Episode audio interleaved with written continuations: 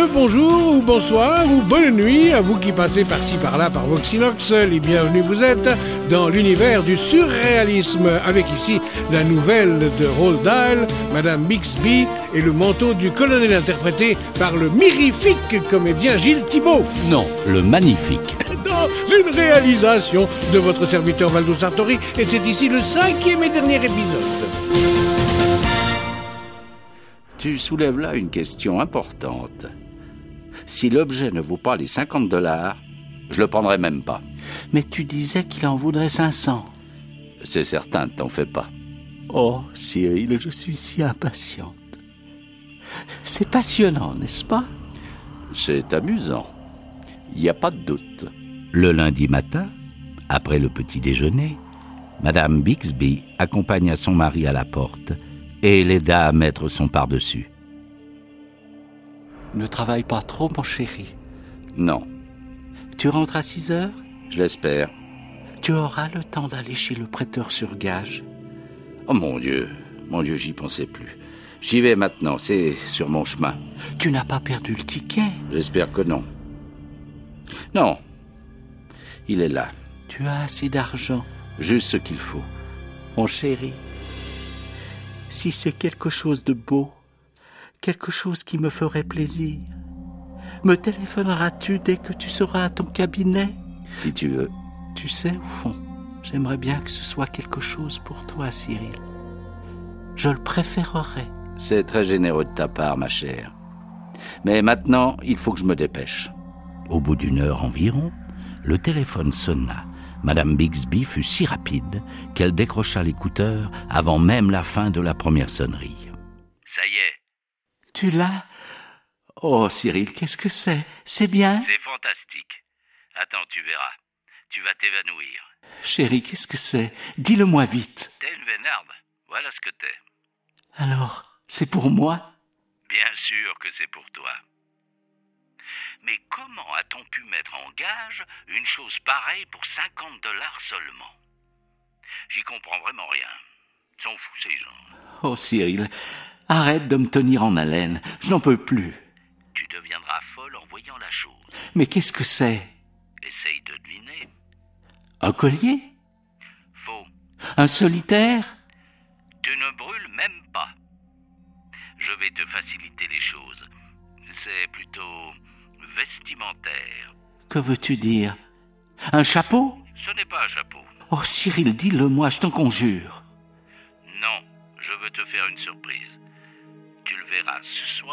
À la maison. Oh, tu ne feras pas cela. Je vais te rejoindre tout de suite. Je préfère que tu ne viennes pas. Ne sois pas stupide, chéri, pourquoi pas? Parce que j'ai trop à faire. Tu vas bousculer tout mon programme.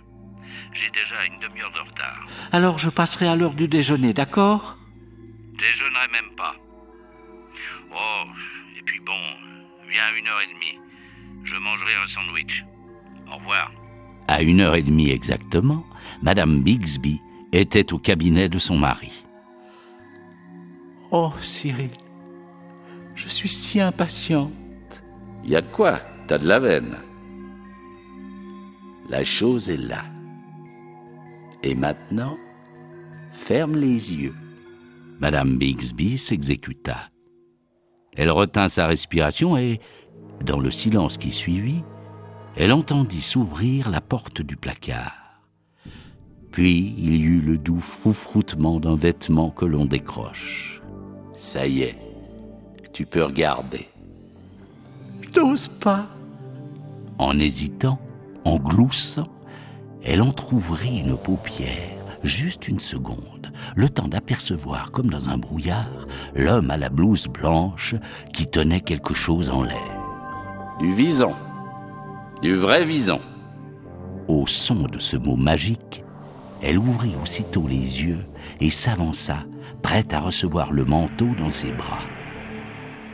Mais il n'y avait pas de manteau rien qu'un ridicule petit tour de cou en fourrure qui pendillait à la main de son mari.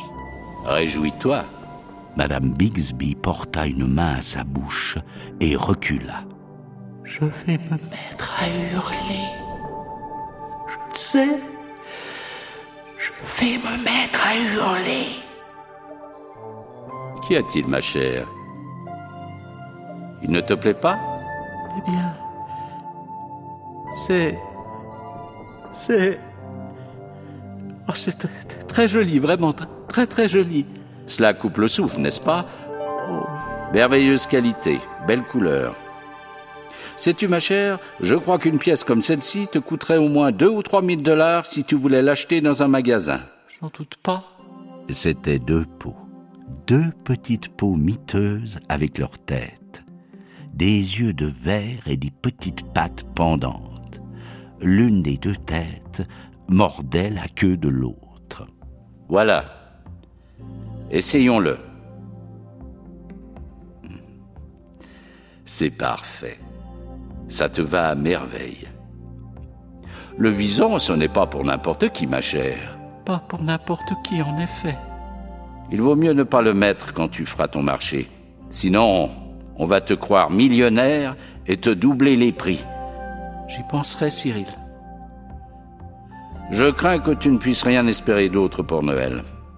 50 dollars, c'est un peu plus que j'allais y consacrer de toute manière.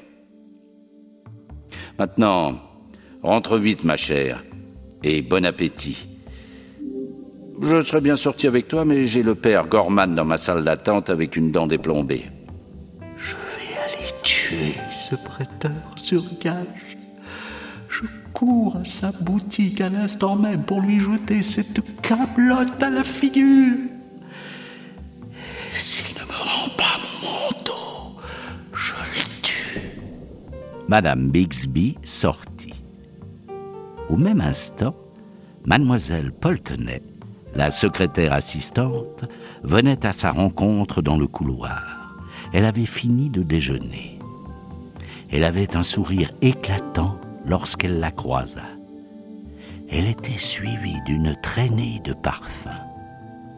Sa démarche était ondulante. Elle avait l'air d'une reine.